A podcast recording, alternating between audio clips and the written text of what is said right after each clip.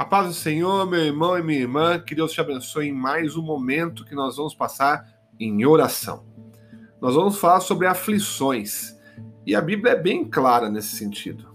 Quem segue a Jesus passará por aflições. Romanos 5, 3 e 4 diz: Não só isso, mas também nos gloriamos nas tribulações, porque sabemos que a tribulação produz perseverança e a perseverança, um caráter aprovado. E o caráter aprovado, esperança. É. Tiago 1, 2 a 3 diz: Meus irmãos, considerem motivo de grande alegria o fato de passarem por diversas provações, pois vocês sabem que a prova da sua fé produz perseverança. Nós vamos orar sobre aflição. Está passando por um momento de aflição nesse momento? Há esperança na presença do Deus vivo. Ele nos dá forças para aguentar e ele nunca nos abandona no meio da tempestade.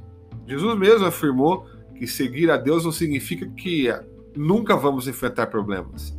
Nós vamos, basta cada dia o seu mal, assim como diz Jesus, né? Então vamos enfrentar essa batalha e perseverar. Amém?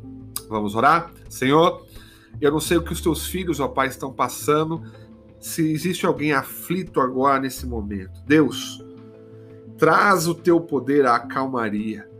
Senhor, trabalha no nosso caráter, na nossa fé, na nossa esperança, que possa crescer no nosso coração, que os desafios que aparecem na nossa vida possam nos dar maturidade, que possamos vencer qualquer aflição que venha nos atingir.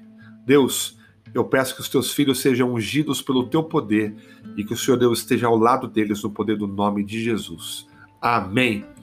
Deus abençoe a sua vida. Conte com Cristo. Assim, se você estiver passando por aflições, não desanime, não desista. Deus trabalha na nossa vida. Ele está disponível para te abençoar. Deus te abençoe. Um forte abraço.